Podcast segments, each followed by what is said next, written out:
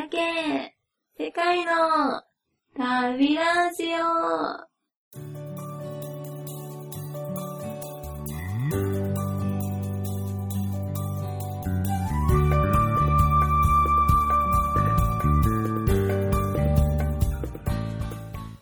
ボンジーやグランドテンポコモバイ。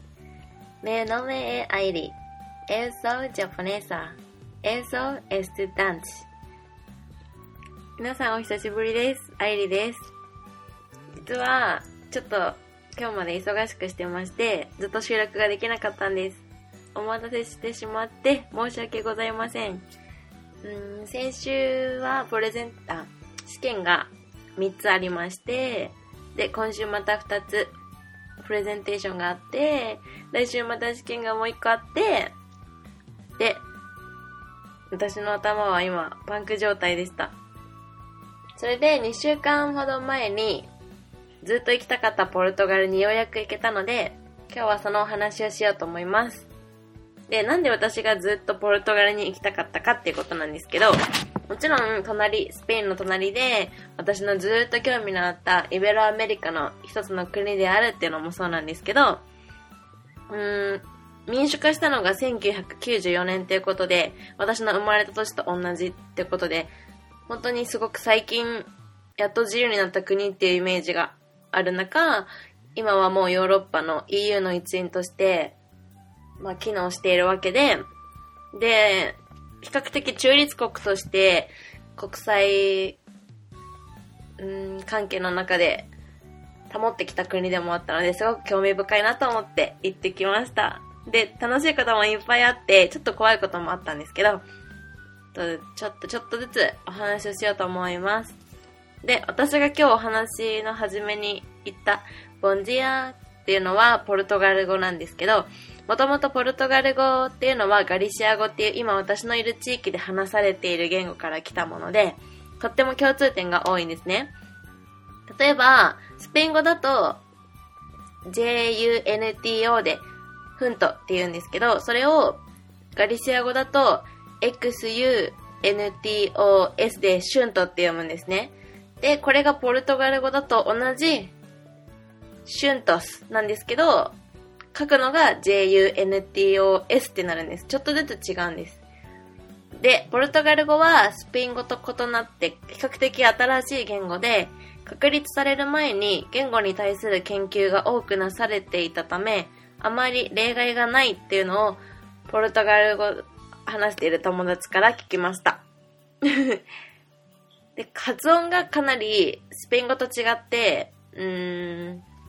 複雑なように感じてしまいます、私には。なので、ポルトガル人からするとスペイン語は簡単なんですけど、スペイン人からするとポルトガル語は難しいという風に聞きました。実際私は今回ヒッチハイクでポルトガルに行ったんですけど、その際私の話しているスペイン語を理解してもらえたんですが、彼らの話しているポルトガル語を理解するのはとても難しかったです。で、今回ヒッチハイクで行ったとお伝えしたんですけど、私の行った都市は、今回、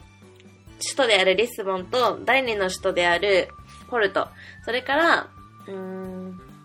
リスボンの一つのサバーブ？なんて言うんだろう、郊外？みたいな感じで、かなり有名な観光地があって、それの名前が、えっと、シントラっていう街なんですけど、この3つを見てきました。で、最初に、うん、私の街をお昼の2時に出て、で、リスボン、首都に着いたのは夜の8時、うん？夜の10時でした。で、時差が1時間あるんですけど、時差を除いて計算すると、かかった時間が7時間で、で、乗り継いだ車が、うんと、7台です。うんと、中にはアルゼンチン出身の移民の人もいたし、ポルトガル語しか話せないトラックドライバーもいて、大体みんなスペイン語で頑張って話してくれたんですけど、ポルトガル語しか話せない人といるときは本当に気まずくて、私も何言ってるかわかんないし、向こうも多分何言ってるか分かってなくて、ちょっとあれは辛かったです。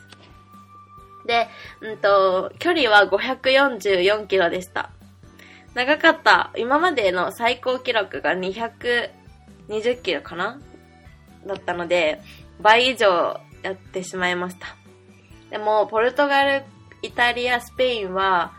うん、ヒッチハイクがあまり有名じゃないですね。一般的ではないので、なので危険な経験もしてしまいました。やっぱり、ドイツとかフランスとか、国民自体がヒッチハイクに慣れてる場合は、あんまり危ない人も、会うこともなく、あんまり待つこともなく、ヒッチハイクが楽しめると思うんですけど、もともと、ヒッチハイクに慣れてない土地だと、うん、危険なこともありますので、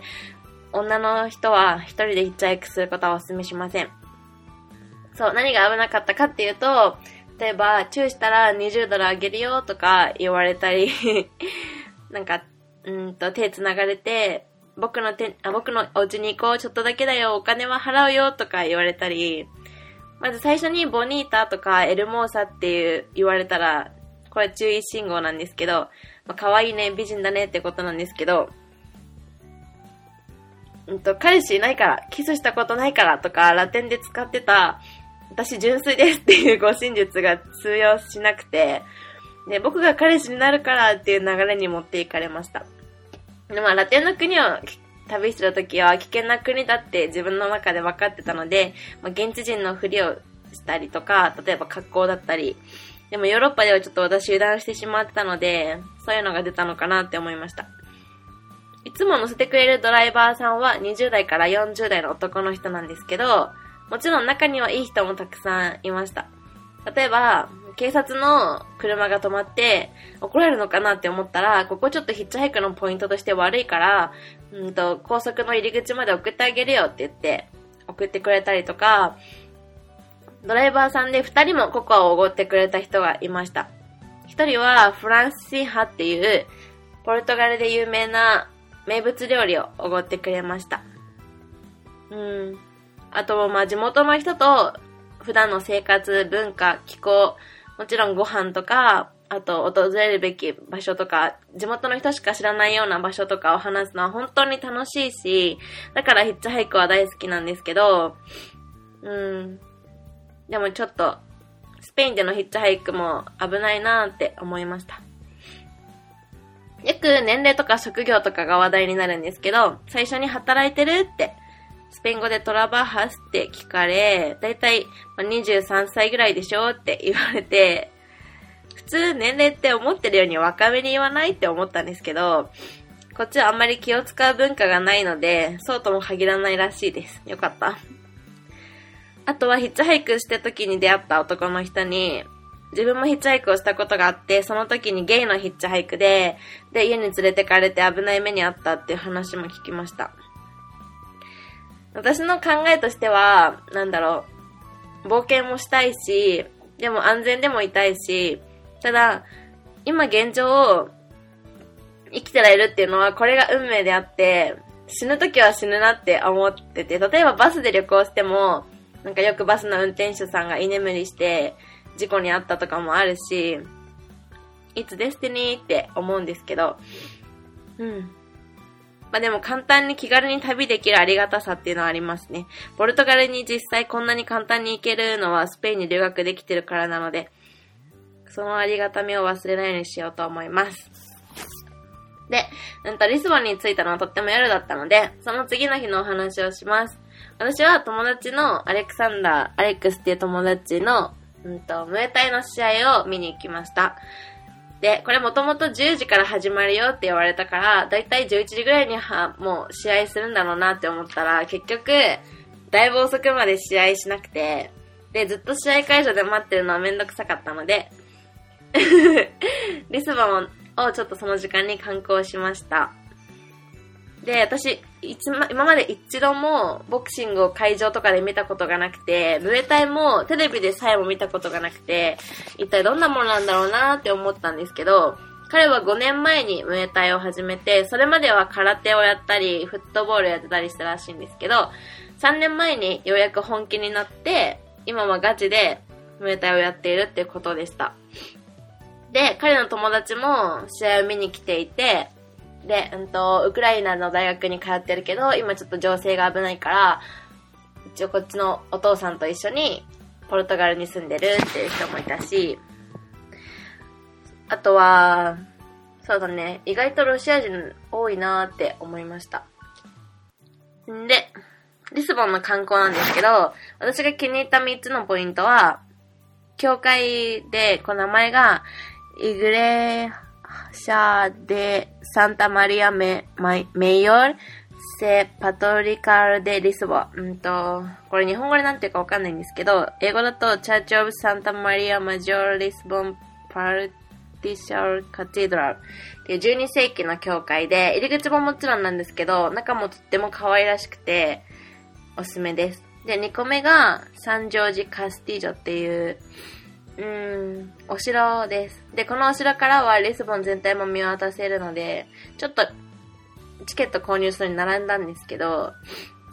可愛らしい場所です。あと、プラザで込めるすよっていうのが、うーん、リスボンの港海から見えるし、あと、結構いろんな催し物もやってたり、大きな広場なので、これは行くべきです。はい。実は同じ時期、この週末で、うんと、ESN っていうエラスムススチューデントネットワークっていう、なんて言うんだろうな。一応、オーガニゼーションがあるんですけど、この organization も、同じくリスボンに旅をしてたんですね。で、この Erasmus Student Network っていうのは各大学にあって、で、私の大学の場合はエラス ESN サンティアゴって言うんですけど、で、この ESN でカディスっていうスペインの街から来てる人たちだとか、またサンティアゴから来てるメンバーにも会いました。ただ私が今回リスボンに行った大きな目的の一つに、うんと、彼のムエタイを見るっていうのがあったので みんなと行動ができなかったので、私は彼らと一緒に行かなかったんですけど、この ESN スチューデントネットワークで、例えば、他のスペインの街に行くエクスカージョンもあるし、あとは、来月の頭にはモロッコに行くらしいし、うーん、もちろん夜のフィエスタだったりとか、普段一緒にみんなで美術館に行こうとか、そういうアクティビティもやっていて、とっても面白いですね。はい。いろんな国から交換留学生だったり、エラスムスのスチューデントが来てるからこそ、成立する面白い仕組みだなと思います。しかもこの旅行で行くとかなり安くて団体割引なのかなうんと今回リスボンは、リスボンだけの旅だったみたいなんですけど、2泊3日で78ユーロとかで行けるってことだったんで、かなり安いですね。サンティアゴから、うんと、電車で行くとすると、行きだけで50ユーロはするので、で、プラス、やっぱり、うんと、食事だったり、ホテル代もかかるのでね。とってもお安お安く楽しく行けるものです。私もいつか参加しようと思います。うん、私が今みんなと一緒に行きたいのは、うん、どこだろうな。フランスとかオーストリアとか行きたいな。みんなと一緒に行くなら。はい。で、そう、リスボンはとってもお得に観光ができるんですけど、なんでかっていうと、なんかよくいろんな大きい街にはホップオン、ホップオフっていうバスの観光があると思うんですよ。バスに乗りながら、うんと一人、おじさんとかおばさんが乗って、ブラブラブラって観光の説明をして、で、自分の降りたいところで降りて、で、また乗ってっていうので、だいたいフリーパスで、私がニューヨークで使った時は2日間で100ドルとかだったんですけど、なんとリスボンは25ドルだったんですよ。4分の1でこれが楽しめて。とってもお得ですよね。4分の1だよ。しかもリスボンはツーリストのイケメン率が本当に高くて、でもナンパの人もとっても過激でした。例えば、Hi, I love you みたいな感じで言われました。どんなナンパだよみたいな。ふざけてるでしょって思ったけど。あと、すごかったのは、そのプラザでコメルシオっていうところで私が歩いてたら、後ろから一人イケメンがこっちに向かってすっごい勢いで走ってきてて、で、私の目の前にはポリスが3人いて、で、すごい怖くて何なんだろうと思ったら、ついて、で、You made me tired って言われて、あ、私落とし物しちゃったんだ、ごめんねって、ロシエントって言ったら、あなたと話すために走ってるんだよって言われて、えーみたいな。びっくりでした。あとは、そう、ポルトガルの方がイタリア人に似てるなって思いました。あと、ラテンで見たイケメンに似てるのもポルトガル人でした。うん。イケメンの単発は本当にいいね。私、スキンヘッドも好きなんだけど、もし男友達で、なんかヒゲ生えてる人いたら、基本、剃ることを勧めるぐらいに、ロン毛が嫌いです。あと、なんかうちの大学に来てる美女で、ちょっと太ってるんですけど、ゴシップガールのブレアみたいな、もう、絶世の美女がいるんですけど、その子もポルトガルの子だし、ポルトガルの血は美女の血ではと私は思います。でも世界で一番美人なのは確かポルトガルとかコロンビアとかベネズエラとかなんですよね。私はウクライナの女の子もめっちゃ可愛いと思うんですけど。はい。えっと、そうだね。で、リスボンの観光をして、だいたい彼の試合が結局始まったのは9時半ぐらいで、で、ムエタイの試合は本当に興味深かったですね。まず始まる前に儀式みたいのがあって、いきなり試合が始まるわけじゃなくて、音楽も、なんか、タイの音楽なのかな？流れるし、格好も、なんかね、鉢巻きじゃないんだけど、頭に巻くし、ちょっと YouTube にアップロードしたんですけど、うん、ちょっと見にくくて申し訳ないんですけど、興味がある人は見てみてください。んで、そう、ヒッチハイクしてる時に知った面白いシステムが、なんか今足を踏まなくても、高速道路で140キロで進む車があったのね。これフォード車だったんですけど、システムの名前がクルーズコントロールっていうんだって。だから、もう足、うんって頑張って踏まなくても、車が運転できるようになるんだよ。もう、日本にもあるのかな、このシステム。ちょっと今度調べてみようっと。で、うんと、彼はロシア人だってお話をしたんですけど、ポルトガルには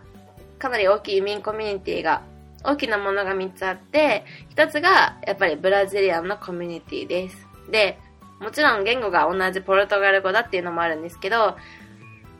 うんと、そうだね、ブラジルは本当に人口が多いので、それだけ移民コミュニティも大きいんだなと思います。ブラジルの人口の多さゆえに、まあ、もっと発展することがポルトガル人も期待していて、でそうすると、ポルトガルも大きくなるんではないかとみんな期待しています。で、2番目がアンゴラから来た人たちです。で、首都リスボンで、例えばメトロ乗ってたりとか、うんとカフェに入った時とか、ちょっと黒人の人が多いなって思ったんですけど、彼らの多くはアンゴラから来た人たちだそうです。実はヒッチハイク中にアレックスの話をしたら、え、彼ネグロブランコって、えっと、黒人白人って聞かれたんですけど、今まで誰かに誰かの話をしてる時に、黒人白人って聞かれたことなかったから、どういうことなんだろうって思ったんですけど、そういうことでした。で、第3のコミュニティがロシア人のコミュニティで、で、ロシア人の移民コミュニティはかなり閉鎖的だそうで、でも、うん、例えば、アンゴラからだったり、ロシアから富裕層が旅行に来ているものは、うんと、ポルトガルの観光収入としてかなり大きいものなので、はい。ロシアの巨大化の恐ろしさです。で、英語圏の大都市と違って、首都の割に現地アジア人が少ないなというふうに思いました。例えば、うーん、私がオーストラリアのシドニーにいた時とか、もちろんロンドンにいた時とか、現地アジア人がいっぱいいて、だから私は Chinese, are you Chinese? っていう風に言われたんですけど、そういうのがあんまりなかったので気持ちよく、うん、旅できました。あと、ポルトガル人の特徴としては植民地自慢をめちゃめちゃしてきます。僕たちはアフリカのブラブラブラブラに植民地があって、マカオに植民地を持っててって、ブラジルはもともとポルトガルの植民地でって言われます。なんだろう、植民地を持っていたっていうことは、植民地を持っていた側からしたらいいことで、誇るべきことなんだろうけど、持たれていた側からしたら、征服されていたっていう認識があるのは間違いではないので、うん、それを自慢するのは、うん、いいことなのかなっていうふうに私は自問自答していました。で、日本は給料どんなの？経済はどんなの？って聞かれるので、私もガツガツ聞いてしまいました。で、もともとポルトガルの給料は日本の3分の1という風に聞いていたんですけど、友達に生の声を聞いてみました。うんと、DHL で働いてた友達の月給は2000ユーロっていうことでした。2000ユーロはだいたい日本円で28万円なので、うーん、月給2000ユーロはかなりいい方だなと思いました。で、うんと、60%の労働者は今、最低賃金の500ユーロで働いてるってことで、500ユーロだと7万円とかなので、これはかなり厳しいなって思いました。あと、うんと、中間層、例えば、ヒッチハイクした時に出会った人で、BPI っていう大きなポルトガルの銀行で働いてる人がいたんですけど、彼の、え、ー、と、年収は4、4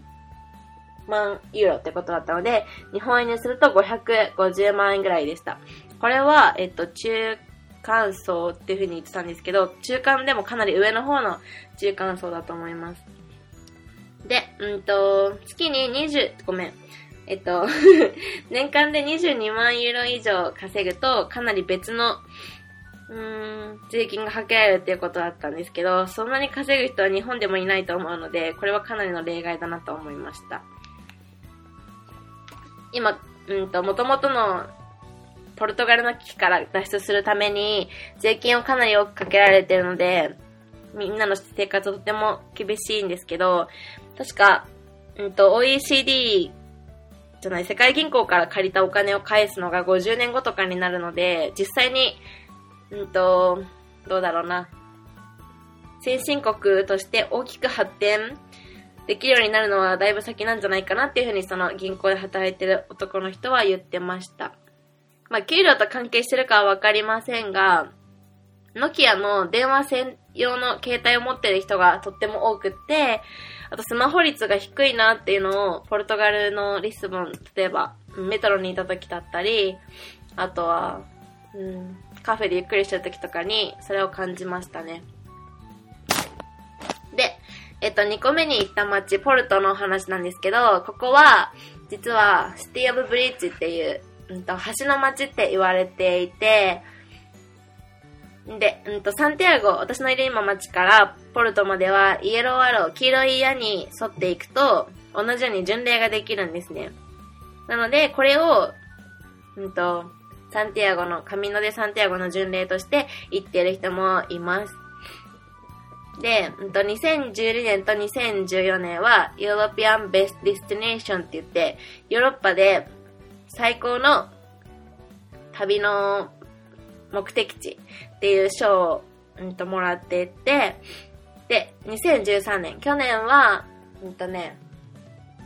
European Best Destination for Nightlife って言って、夜の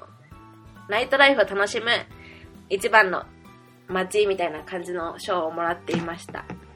で、私は行くまで知らなかったんですけど、ポルトガルのすごいところは観光案内所が本当に充実していて、もちろん大きいのもそうなんですけど、無料の地図もかなり充実してるし、夜も遅くまで空いてるので、こういうシステムが日本に足りないんではないかと本気で思いました。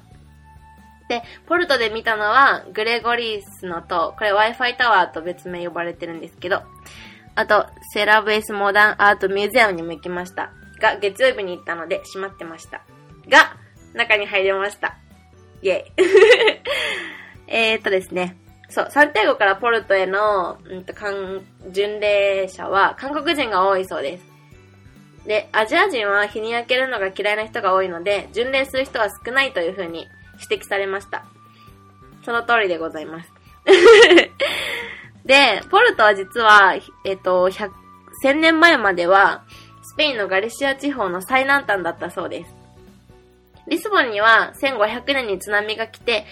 町が一度崩壊してるんですね。なので、ポルトガルで一番古い町。プラス、ポルトっていうのは、うんと、ポルトガルの国名の由来にもなってるので、皆さんそれを誇ってらっしゃいます。で、リスボンの人のことをムスリムって呼んでました。実は、ポルトは孤立していて飢餓に悩まされてました。なんでかっていうと、中心土地だったので、フランスは征服したがってたんですね。で、エッフェルタワーはこの橋と同じ年に作られたそうで、だからかなり歴史的にも面白い街だと思いました。ちなみに、ちょっと一つアドバイスなんですけど、海外で日本のコーヒーに近い大きいカップに濃くないコーヒーを頼むのって難しいなっていつも思ったんですけど、それをポルトガルで頼みたいときは、アバンタナードって言うと出てきます。アバンタナードです。はい。で、えっと、ポルトガルといえば、ワインセラーは有名なんですけど、このポルトにあるワインセラーは英語名なんですね。で、なんで英語の名前がついてるのかっていうと、もともとここで商業してたのはイギリス人だったからです。で、例えば、アルガーベとか、のイギリス人の多い地域もあったりして、ポルトガルはスペインとかと比べるとかなり開けた街ですね。なんか思うのは、例えばフランスとかスペインとかってみんな英語が苦手だっていう風に言われるんですけど、なんでかっていうとみんな字幕じゃなくて吹き替えで映画を見ちゃうんですね。で、スペイン人もそうなんですけど、みんなそれをリディキュラスって言ってるんですけど、ポルトガルも例えば、うんと、パイスバス、違う、パイスバホスってどこだっけ？あ、オランダもそうなんですけど、みんな映画を、まあ、例えばテレビのシリーズ、うんと、ドラマとかもそうなんですけど、字幕で見るので、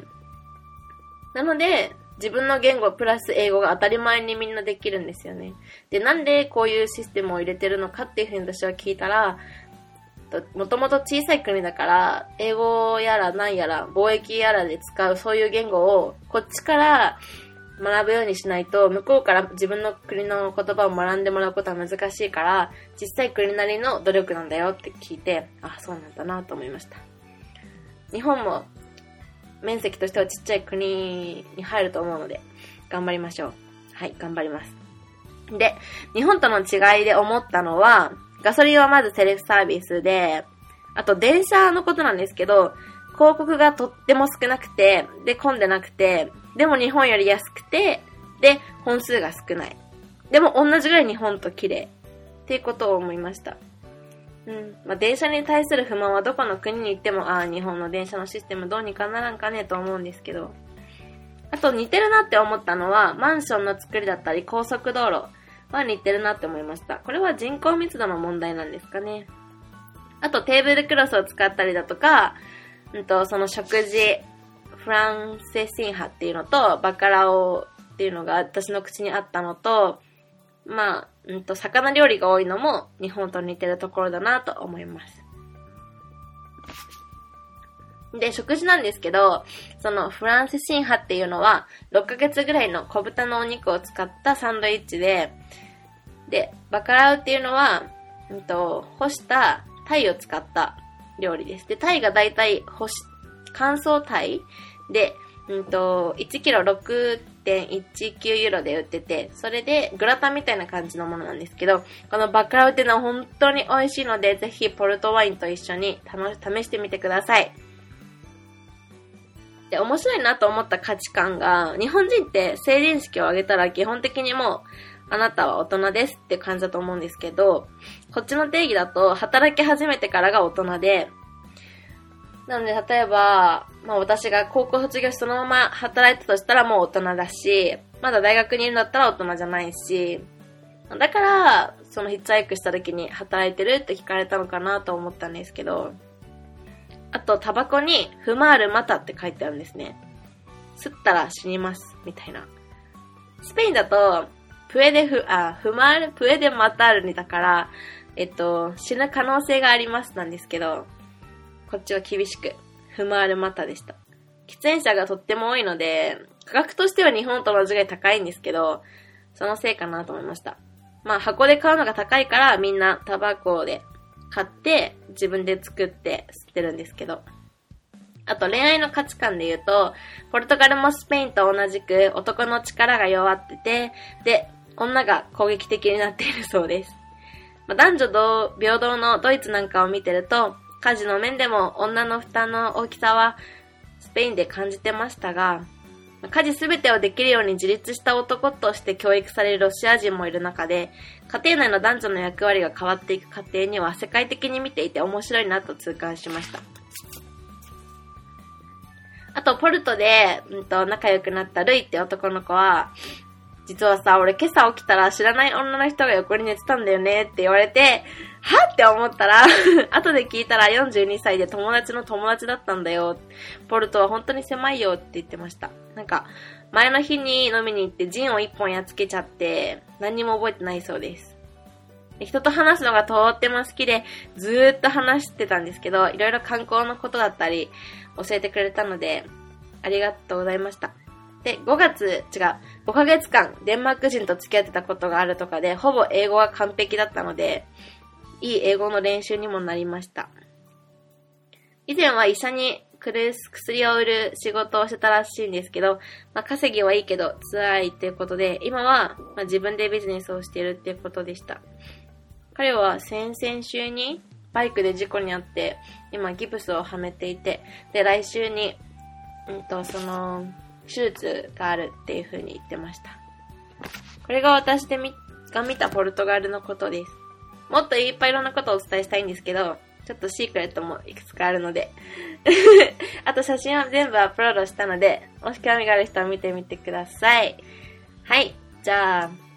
うんと、今日はポルトガルヒッチハイクの旅についてお伝えしました。オブリガーダ。チャウ